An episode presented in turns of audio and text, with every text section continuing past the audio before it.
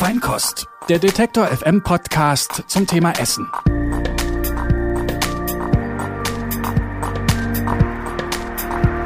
Hallo und herzlich willkommen zu einer neuen Folge Feinkost, dem Food Podcast von Detektor FM.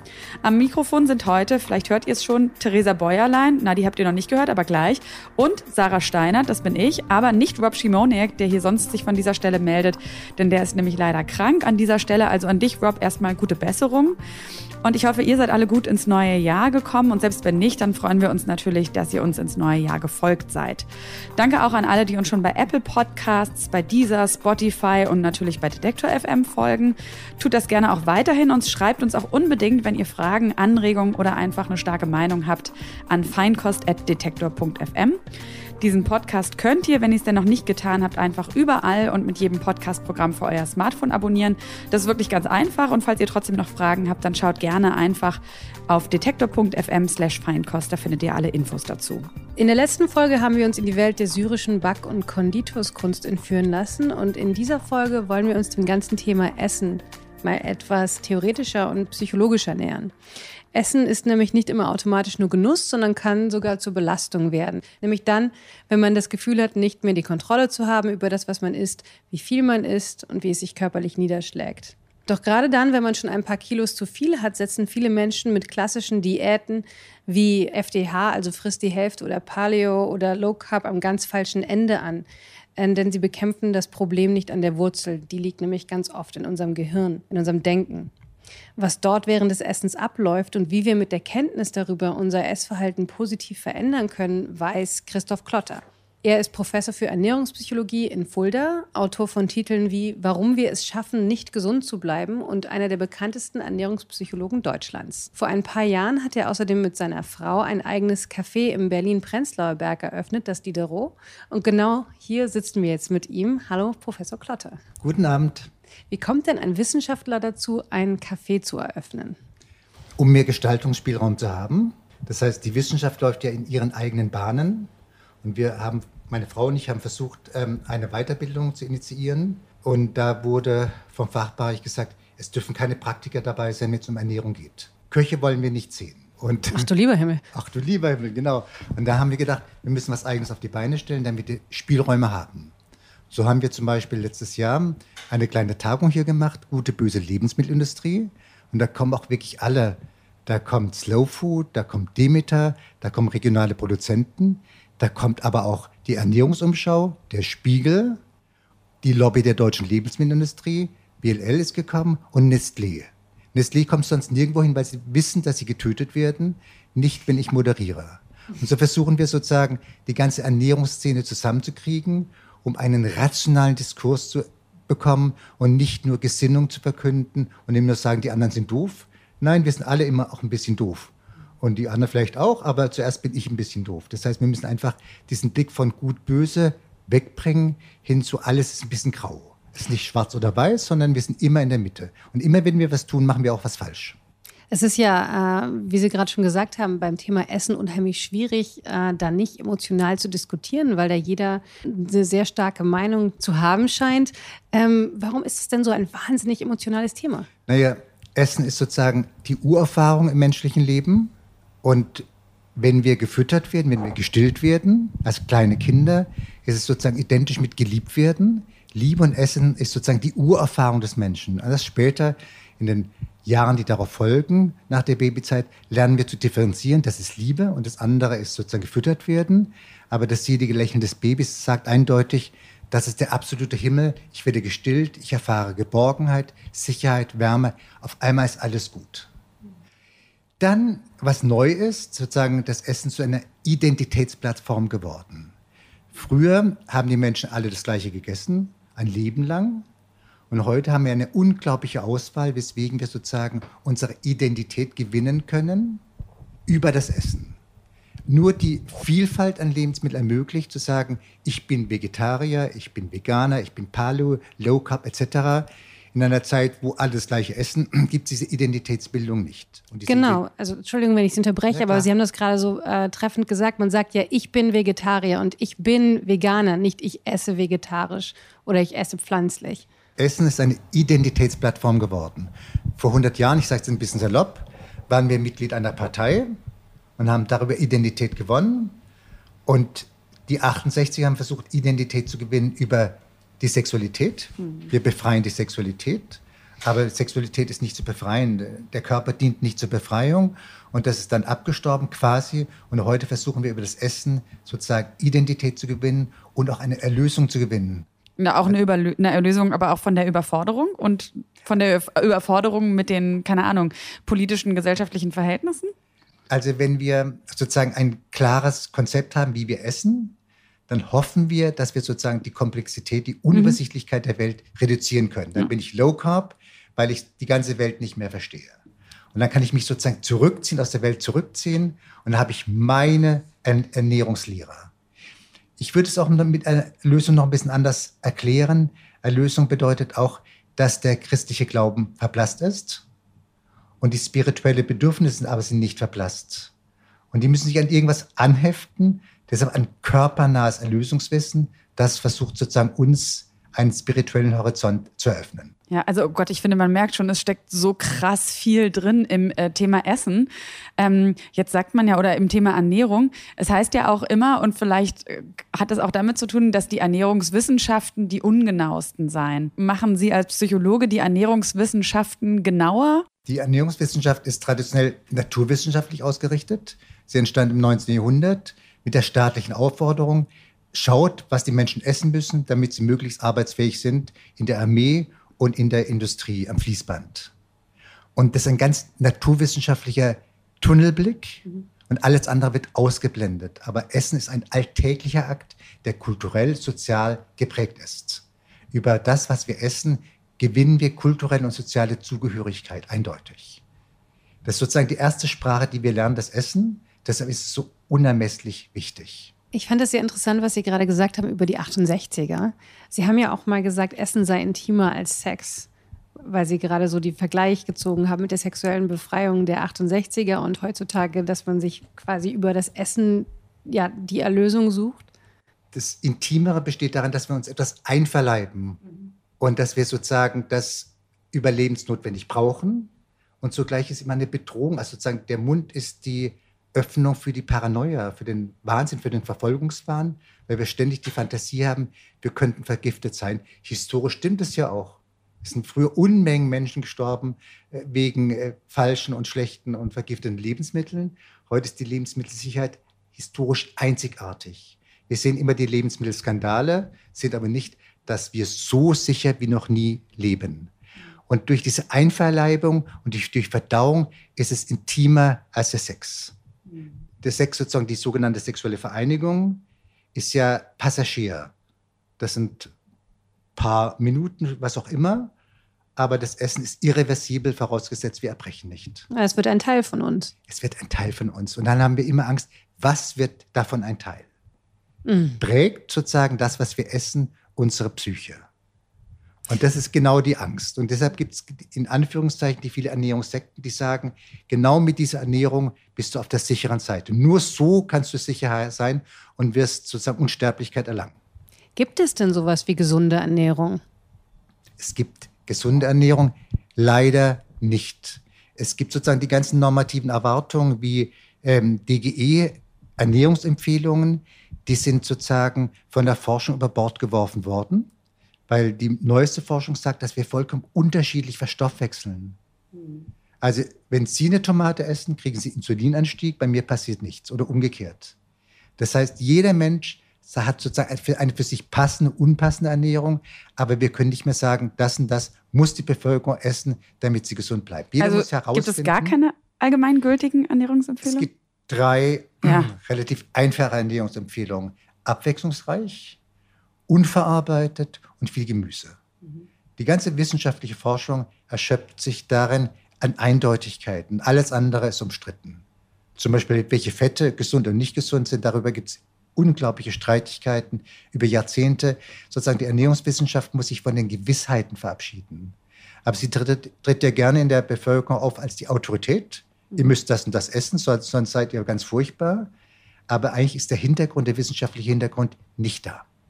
Es gibt eine amerikanische Ärztin, äh, Dr. Kelly Brogan heißt die, die hat ein ganz bekanntes Buch geschrieben, was äh, mir immer wieder in den Zeitungsläden, an Bahnhöfen und sowas entgegengesprungen ist.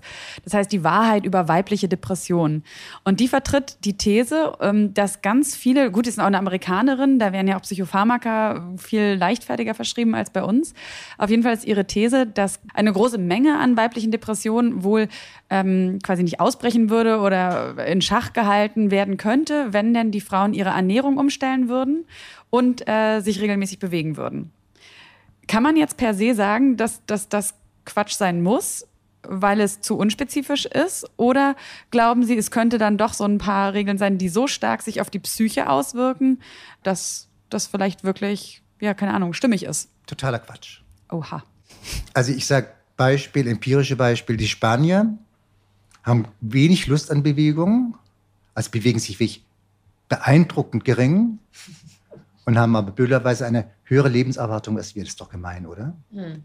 Die Franzosen haben schlechtere physiologische Parameter, leben aber gemeinerweise länger. Frechheit, ne? das ist das sogenannte französische Paradox. Sie gewinnen die höhere Lebenserwartung über das ruhige gemeinsame Essen, das heißt um den Stil. Die essen ein paar Stunden zusammen und sie haben sozialen Rückhalt. Und wer sozialen Rückhalt hat, lebt einfach länger. Das betrifft vor allem die Männer. Wenn Männer verheiratet sind, leben sie länger. Bei Frauen ist nicht so eindeutig. Ähm, äh, ich glaube, Frauen schlafen auch schlechter mit einem Partner neben sich und Männer schlafen besser mit einer Partnerin richtig. neben sich oder das mit einem Partner. Richtig, das ist geschlechtsspezifisch. Ja.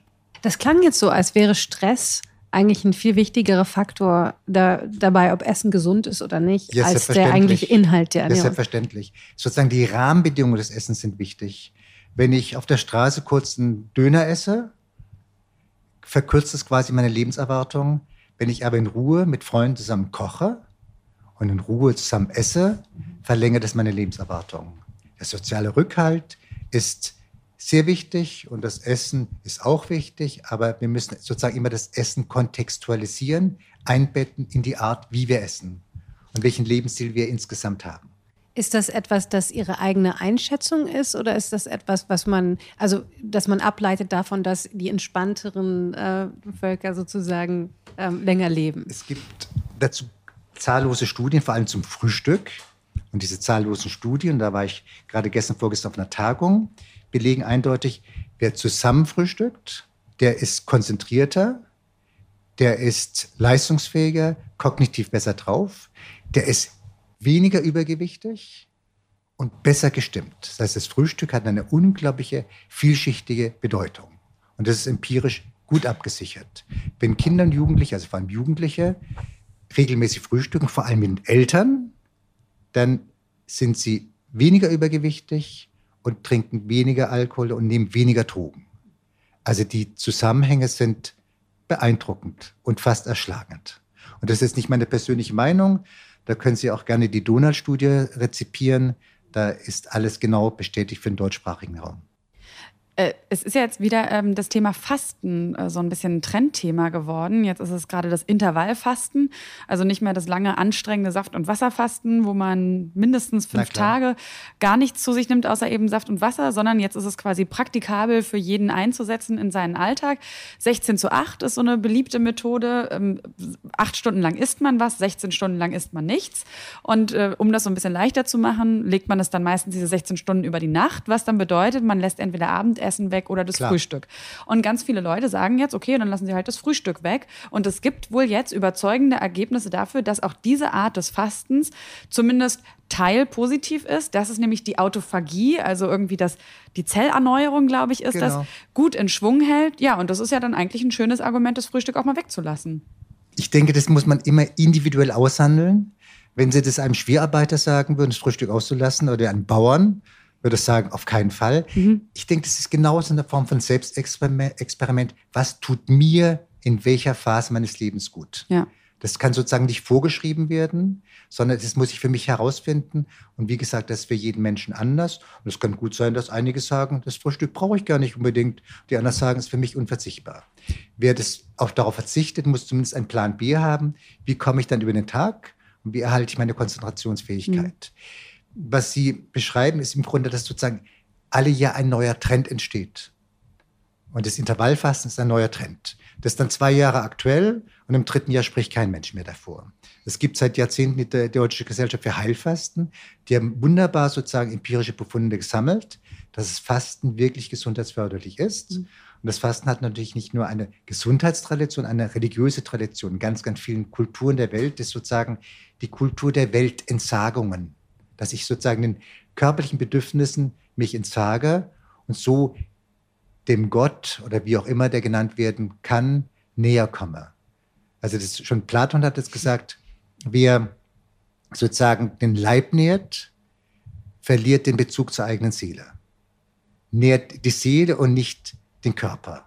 Das ist europäisches Denken seit 2500 Jahren. Ernährungsphilosophie ist das ja eigentlich auch ein bisschen. Ein bisschen, ja.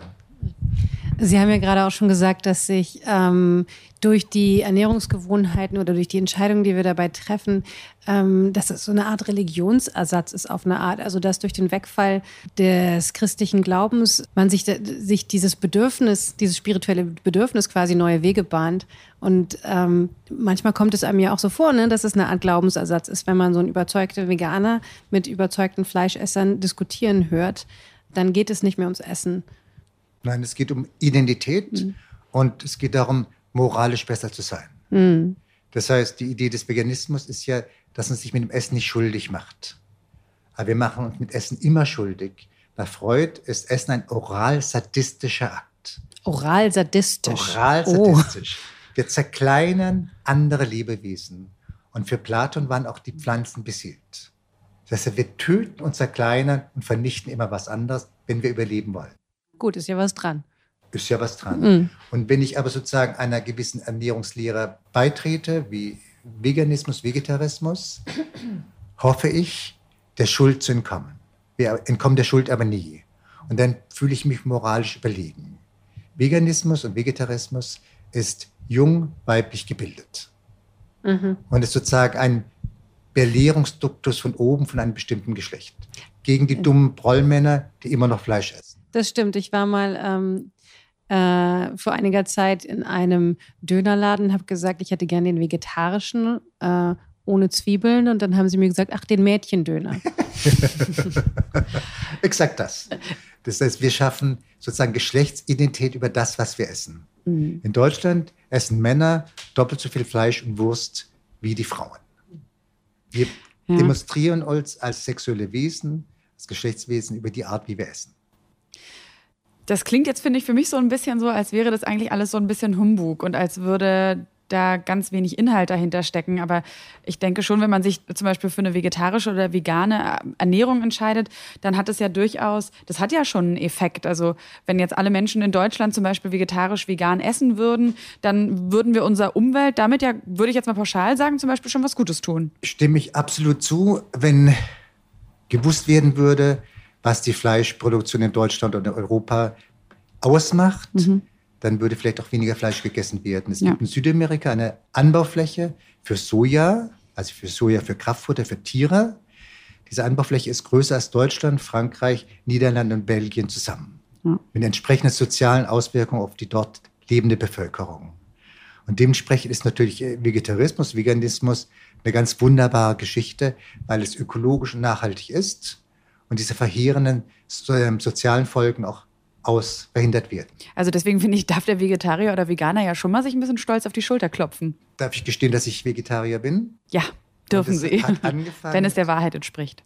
Ich wollte gerade noch eine kleine Einschränkung machen. So alle Jubeljahre esse ich auch Fleisch, wenn das Fleisch gut ist. Ja. Ich habe angefangen, auf Fleisch zu verzichten, nicht weil aus ethischen Gründen, sondern weil es einfach nicht schmeckt. Das meiste Fleisch schmeckt, finde ich, einfach dermaßen übel, mhm. dass ich sowas Übles einfach nicht essen will. Das war zuerst einfach nur eine Geschmackssache, wo ich mir dachte, sowas tue ich mir doch nicht an. Ich gehe doch nicht ins Supermarkt und hole dann irgendein so Fleisch, was widerlich schmeckt. Und erst später kam ein bisschen so der Nachhaltigkeitsgedanke dazu.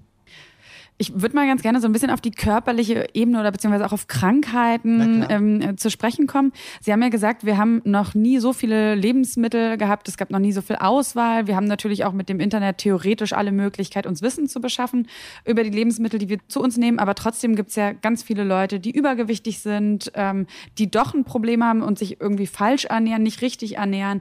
Womit hängt das zusammen, ob ich mich gut ernähre oder nicht gut ernähre und ob ich dann also auch Krankheiten habe, die im weitesten Sinne mit meiner Ernährung zu tun haben oder nicht? Da gibt es einen berühmten Soziologen aus Frankreich, Pierre Bourdieu, der ist, lebt schon lange nicht mehr. Die feinen Unterschiede, auf Deutsch glaube ich 1987 erschienen. Der hat ganz, gesagt, ganz klar gesagt, die sozialen Lebenslagen haben unterschiedliche Habitusse. Das war jetzt schlecht äh, formuliert.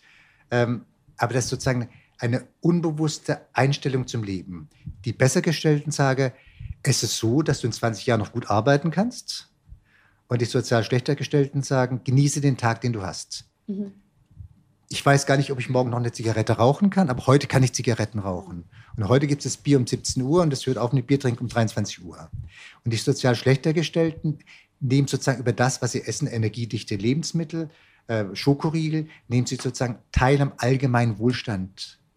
Deshalb essen die auch viel Fleisch, weil sie denken, so kann ich mich etablieren. Bei den sozial schlechter gestellten gibt es eben auch eine unbewusste Angst vor zu verhungern. Wenn ich Hartz-IV-Bezieher bin, Arbeitslosengeld 2, dann kann ich mir ja unbewusst vorstellen, dass irgendeine politische Krise entsteht und dann kriege ich kein Geld mehr. Deshalb muss ich heute ganz viel essen, damit ich morgen noch sozusagen genug Fettreserven habe, um zu überleben. Die Menschheit, die Spezies Menschheit hat nur überlebt, dass sie dann wenn verfügbar war, Essen, vor allem Fettes und Süßes, auch gegessen worden ist. Hätten unsere Vorfahren nach den Regeln der DGE ausgewogene Mischkost gelebt, wären wir die, wäre die Spezies Mensch schon längst ausgestorben. Das heißt, es ist eine genetische Programmierung, esse möglichst viel, vor allem wenn ich sozial schlechter gestellt bin oder wenn ich Migrationshintergrund habe. Also zentrale Ursache, soziale Lebenslage.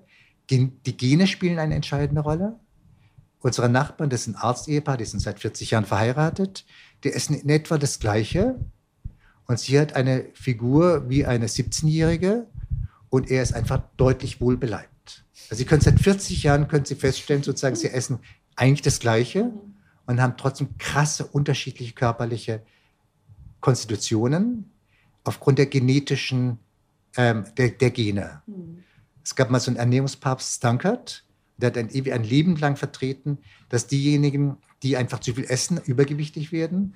Da haben ihn Kollegen aus Skandinavien eingeladen zu einer Studie mit eineigen Zwillingen, wo ganz klar war, dass die eineigen Zwillinge, auch wenn sie ganz unterschiedlich aufgewachsen sind, das identische Gewicht haben. Also wir sollten die Gene nicht sozusagen verachten. Also es gibt äh, Gene als Einflussfaktor, es gibt Stress, oder soziale Lebenslage. Soziale Lebenslage, ja. Bei Stress ist es ein bisschen schwierig. Das hat Herr Macht aus der Uni Tübingen hat es sehr schön herausgearbeitet. Es gibt zwei Typen von Menschen.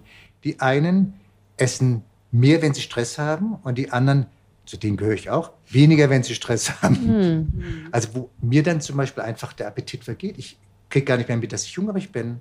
Das habe ich leider nicht. Nee, das habe ich auch nie. Ich, ich, mir vergeht extrem selten der Appetit. Aber also ich gehöre zu den Menschen, die eher was essen, wenn sie gestresst sind und überhaupt, äh, wenn es ihnen nicht gut geht. Wenn es mir gut geht, esse ich viel weniger. Und ich frage mich, woher das kommt. Anscheinend sind da unbewusste Mechanismen am genau, Werk. Genau. Also sozusagen, das sind Stress, unbewusste Stressbewältigungsstrategien. Und das ist einfach, man kann die Bevölkerung wirklich gut aufteilen, diese zwei Gruppen, die Frustfresser und die den Hungervergesser, wenn gestresst. Sie haben ja vorhin gesagt, ähm, nochmal dieses Bild gezeichnet oder so ein bisschen erklärt, wie überhaupt, äh, wie unser Verhältnis zum Essen grundsätzlich ist, nämlich, dass wir das eben auch verbinden mit, mit Liebe. Also der Säugling, der quasi die Liebe die der Mutter, die Urerfahrung, genau, der kann nicht trennen. Das ist die Liebe meiner Mutter und das ist das Essen.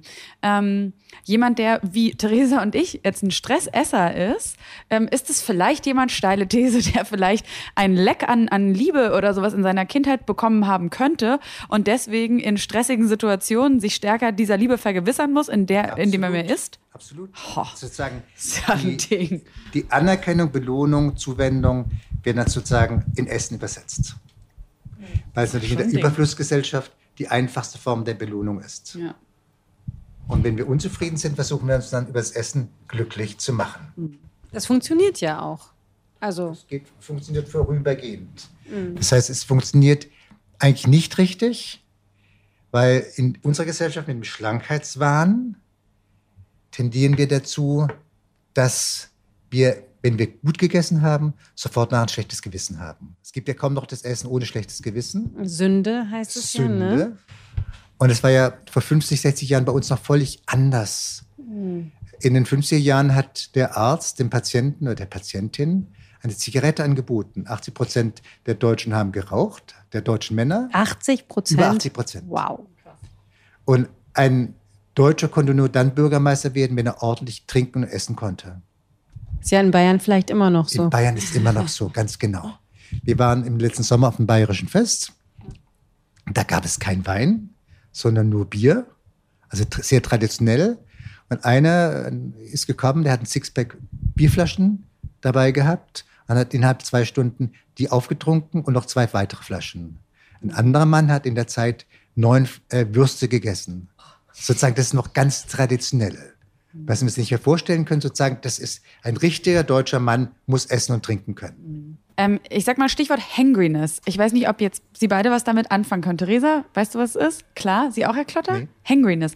Also ähm, es gibt ja diese Verbindung, oder es gibt manche Leute, die werden angry, ähm, also ein Ach so, bisschen sauer und wütend, wenn sie, angry. genau, wenn sie Hunger haben. Und äh, ich habe da schon ganz viele Konflikte mit gehabt, weil mir Leute gesagt haben, ich bin so ein bisschen so ein Typ, ich habe dann das Gefühl, und wenn ich erkläre mir das immer so, mein Blutzuckerspiegel sinkt vielleicht relativ rapide ab, ähm, recht, und das spüre ich dann recht deutlich und ich merke dann wirklich ganz so, ich muss jetzt unbedingt was essen.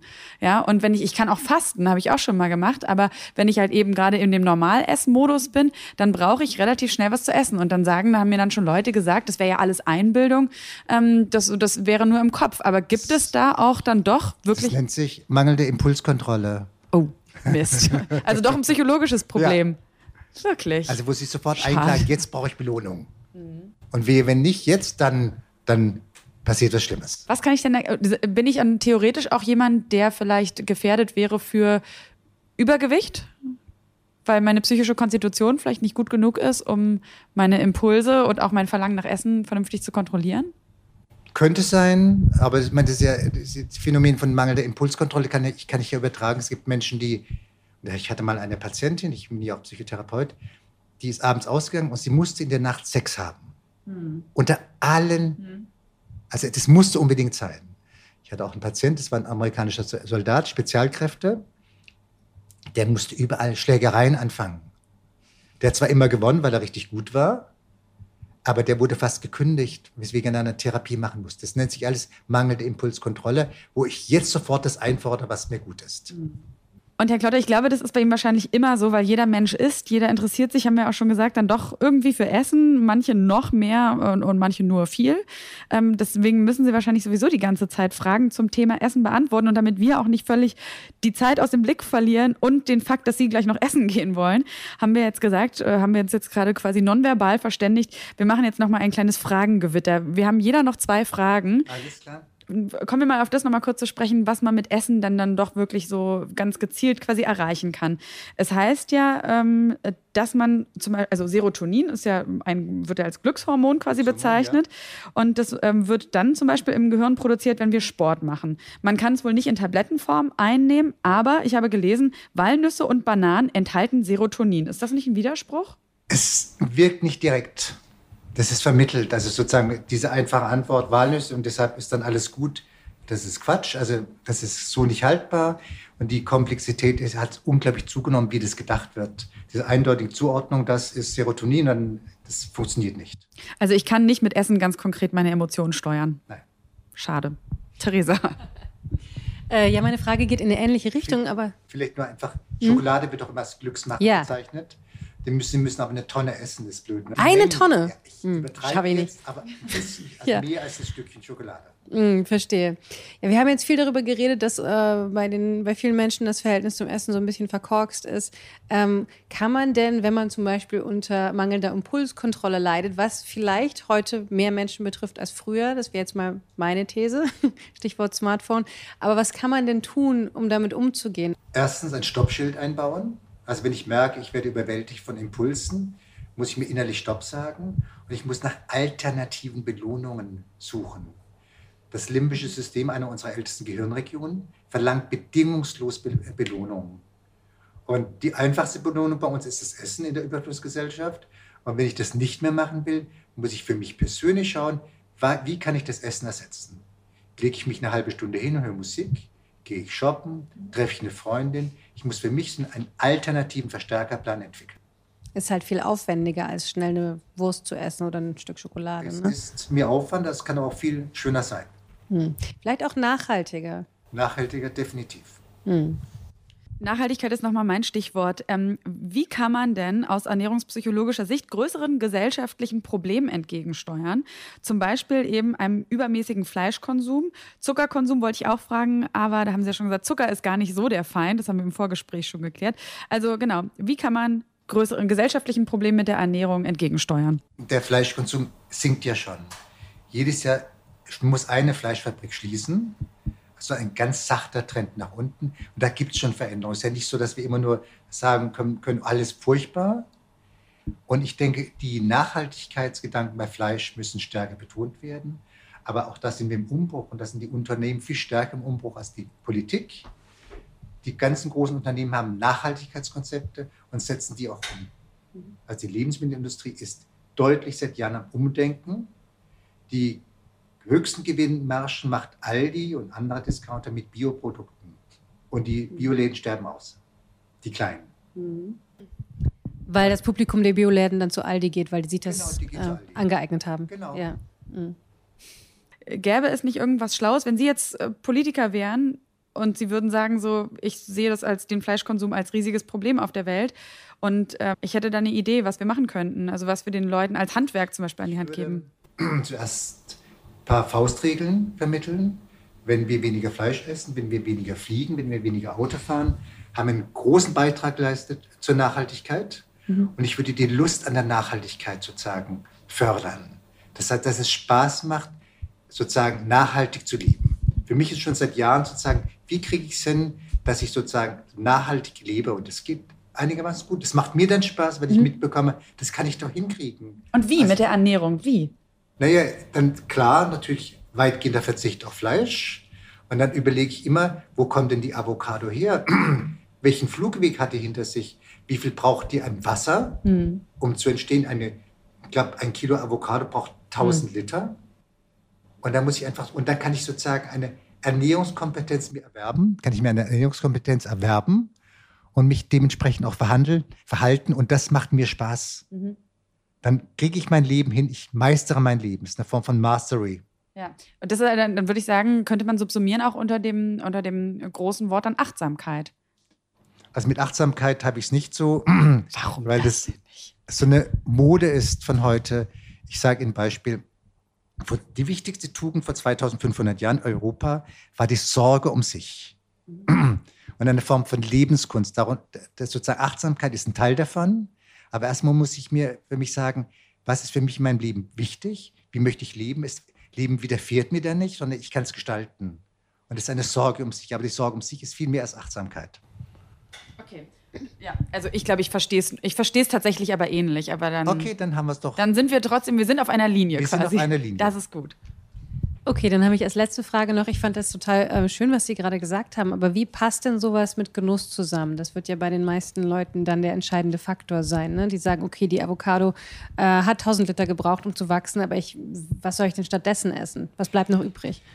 Wir müssen immer tolerieren, dass wir auch nicht nachhaltig sind, dass wir wissen, nicht perfekt. Und wir können auch nicht, das ganze Leben ist nie perfekt. Und es gibt, das Leben ist immer riskant. Das, dementsprechend gibt es immer eine Abwägung.